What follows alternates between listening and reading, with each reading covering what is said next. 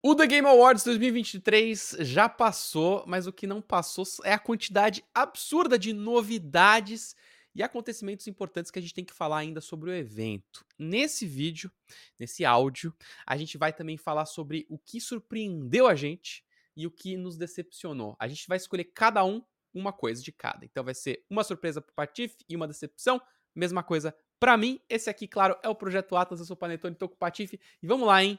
De bate pronto. Vamos começar com o que surpreendeu a gente. Vamos começar pelo, pelo bom, porque a decepção, galera, tem a ver com Kojima. Já vou deixar aqui, já vou deixar no ar. É. Fica até o final, porque é, é, a gente não ficou muito feliz com Kojima. Mas tá bom, Patife, me fala uma coisa boa então desse evento. Light No Fire é o novo jogo da galera do No Man's Sky. E foi muito legal. A, a conversa do, do, do, desenvolvedor com o Jeff foi muito legal, né? Porque ele falou, a gente tá com um foi projeto honesta, né? novo e né? tal. Aí honesta. o Jeff mandou, ih, lá vai nós de novo, né? Porque todo mundo sabe que o No Man's Sky, ele teve aí o seu processo de decepção, né? Que eles prometeram, prometeram muito e entregaram nada. Porém, ao longo do tempo, No Man's Sky foi consertando, né, Panetone? Inclusive mostrou lá um, um, um curtinha, né? Mostrando todas as atualizações tudo. Cara, é um jogo que hoje ele é gigantesco. Ele tem infinitas DLCs e você pode ter uma vida no espaço ali. Tanto que no lançamento de Starfield, um, ele foi muito comparado com o No Man's Sky, porque o No Man's Sky realmente hoje entregou tudo o que prometeu e muito mais, né? E aí, pelo fato deles agora terem é, é, consertado isso, eu achei animal o conceito do Light No Fire. Aquele trailerzinho lá, eu, eu posso assistir ele em 30 vezes, porque, mano, cada hora eu pego um detalhe diferente, os personagens são animais. E qual que é o conceito do jogo para quem não entendeu? É um mundo aberto é isso. Ele é realmente um mundo aberto. Eles vão colocar os jogadores num, num, num, servidor onde todo mundo está conectado. Isso já foi uma mentira do No Man's Sky também, tá? Eles vão colocar uhum. todo mundo num grande servidor conectado e você vai poder fazer o que você quiser. Quer se aventurar? Sim. Quer construir? Constrói. Quer destruir? Destrói. Faz o que você quiser. E aí já deram umas, umas pistas ali de uns segredos, de uns mistérios, de uns inimigos, nananã. E se for na frequência de atualizações do No Man's Sky, eu acredito que esse jogo, Panetone, é jogo para jogar daqui 10 anos, durante 10 anos, e foi o que o desenvolvedor falou. Então, chame, pode me chamar de iludido, eu vou botar mais uma vez as minhas fichinhas é, na equipe que desenvolveu No Man's Sky agora para esse Light No Fire, ponto altíssimo. E você? Memória curta, né, gente? Ah, eu, Memória curta. Eu lembro de Não, como zoando, foi ruim, zoando, mas eu acho que tem potencial, tá? É, isso. É, você falou de bate pronto, é isso. É isso, cara. E outra, é, eles, eles voltaram atrás, pô, eles fizeram um trabalho legal no Man's Sky, é outro jogo hoje, depois do lançamento, né? Então, é óbvio que eles vão aplicar o aprendizado do No Man's Sky nesse jogo, eu espero, né? Vamos ver. É, é, quem faz esse jogo é a, é a Hello Games, e, e, eu acho que todo o speech dele ali, só falando com o Jeff, foi já me vendeu a ideia ali. Não precisava nem ter me mostrado o trailer. Patife. Porque ele falou, cara, esse é um true open world, né? Tipo, é realmente um mundo aberto, cara. Ele tem ali o lado procedural dele, mas, cara, é um planeta Terra gigantesco. E compartilhado e tal, e você pode fazer o que você quiser nesse Eu mundo. acho engraçado cara, que ele começou meio isso... enrolado. Você viu ele falando do tamanho da montanha? Ele ficou muito tempo falando. Não, é... porque a é. montanha é de verdade, é... mas tipo assim, uma montanha. Eu achei muito engraçado. Ele, ele, ele... É uma montanha que não é a montanha de videogame, né? É, é uma montanha real, pô. São, são milhas para cima, né? Como ele falou e tal. O, que é verdade, né? Tipo, imagina se um Zelda tivesse um Everest. Você ia ficar um ano para subir é. aquela montanha ali, né? As... Mas eu, eu achei isso legal. Achei legal que tem as montarias, você voa, né? Bonito, e tal. Né? Tem, cara, umas coisas bem bacanas. É, tá aí. É, se tem um prêmio de Most Anticipated agora, para mim, esse é um, um dos que com certeza é, chamou bastante atenção. Para mim, foi o Blade, Patife. A gente tem agora a parceria ali da Marvel com o estúdio da Arkane, que fez Dishonored e Deathloop. Eu, cara, eu adorei Deathloop. É um jogo Maravilha. pequenininho, é, mas que funciona muito bem. Cara, a gameplay é legal, a história é bacana.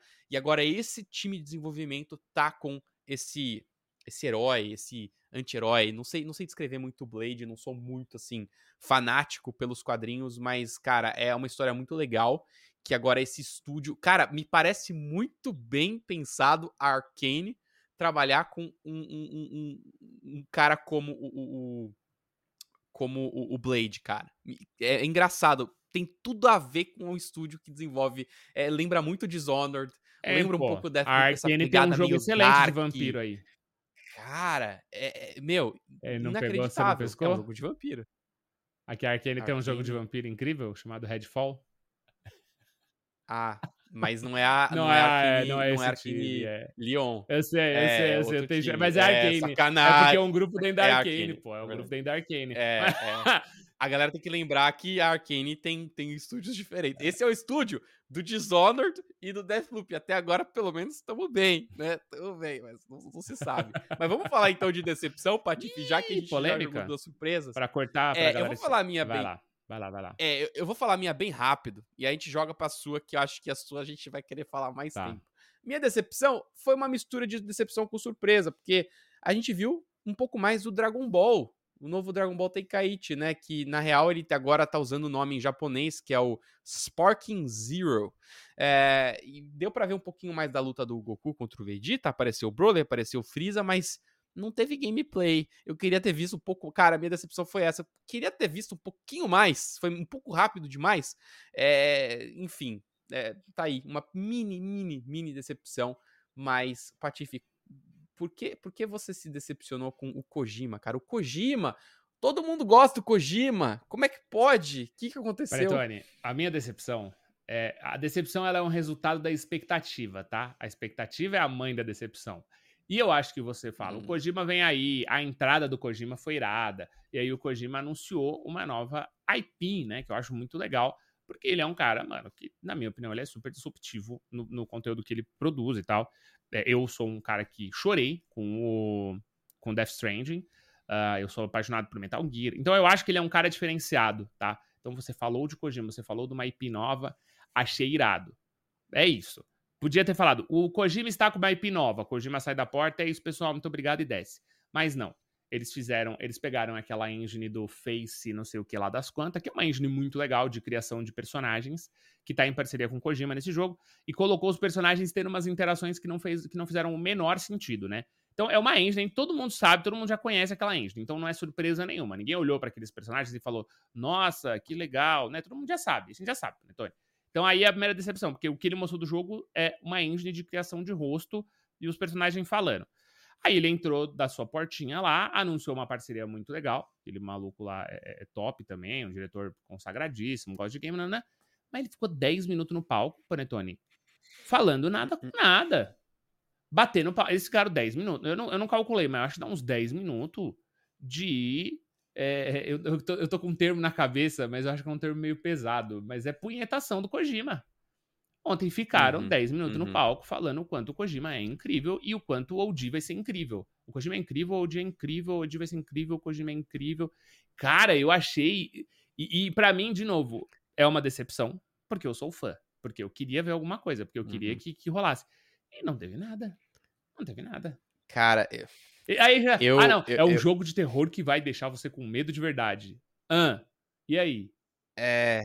É, se fosse qualquer outro jogo, qualquer outro desenvolvedor, talvez a galera até enchesse mais o saco, né? Mas, cara, eu, eu acho o Kojima, ele fez jogos incríveis, ele tem uma mente disruptiva e tal, mas eu queria baixasse um pouquinho a bola do cara, só um pouquinho. Um. Tipo assim, beleza, o cara, o cara, o cara pode ser foda, é isso aí, é o Kojima, fez jogos incríveis, cara, a galera que cresceu com Metal Gear, animal e tal, tal. Eu, às vezes, me incomodo um pouco e até fico sentindo que o cara é um pouco overrated às vezes. Qual foi? E aí, essa é a parte polêmica. Aí, não, você tá maluco, eu, tá entendo, tá maluco. eu entendo o valor do cara. Mas, mas assim, cara, vai lá, apresenta, legal, pô, eu sou Kojima, mas ainda mais, pô, o cara é japonês e, e, eu acabo me espelhando muito nos desenvolvedores japoneses, né, de vários outros jogos que eu gosto.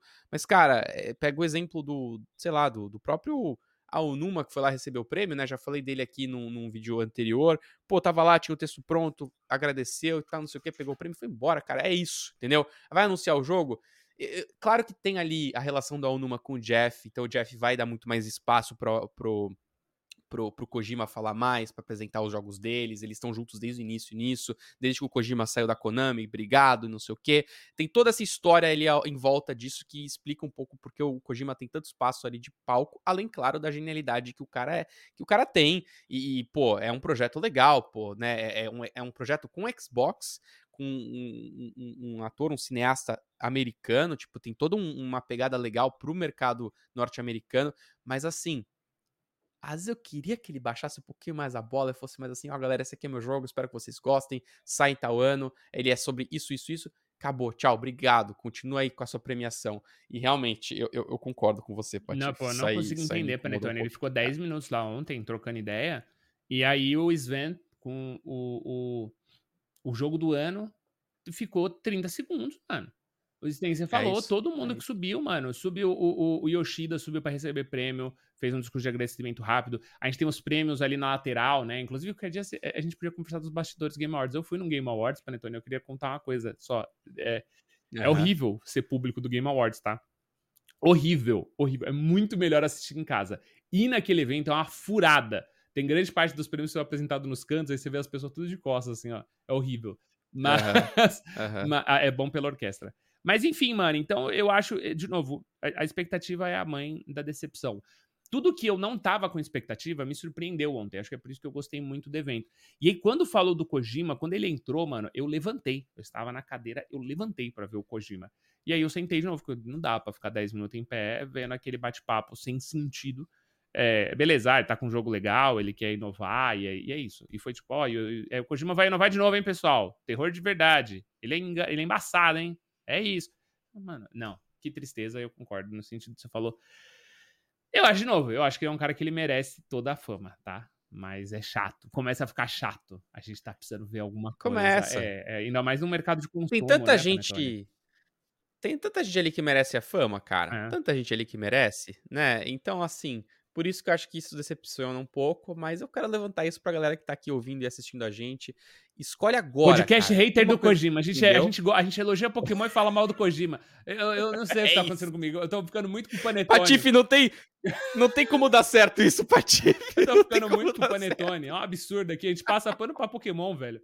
E fala mal do Kojima. Esse, tá tudo errado nesse projeto Atlas. Escolhe agora uma coisa que surpreendeu e uma coisa que te decepcionou, deixa agora aí nos comentários, não importa, ó, tá ouvindo o podcast, tem campo de comentário, tá assistindo a gente no YouTube, tem campo de comentário. E esse foi mais um episódio do Projeto Atlas. Eu sou o Panetone, tive a presença aqui do Patife. E a gente se vê então na próxima. Valeu, tchau.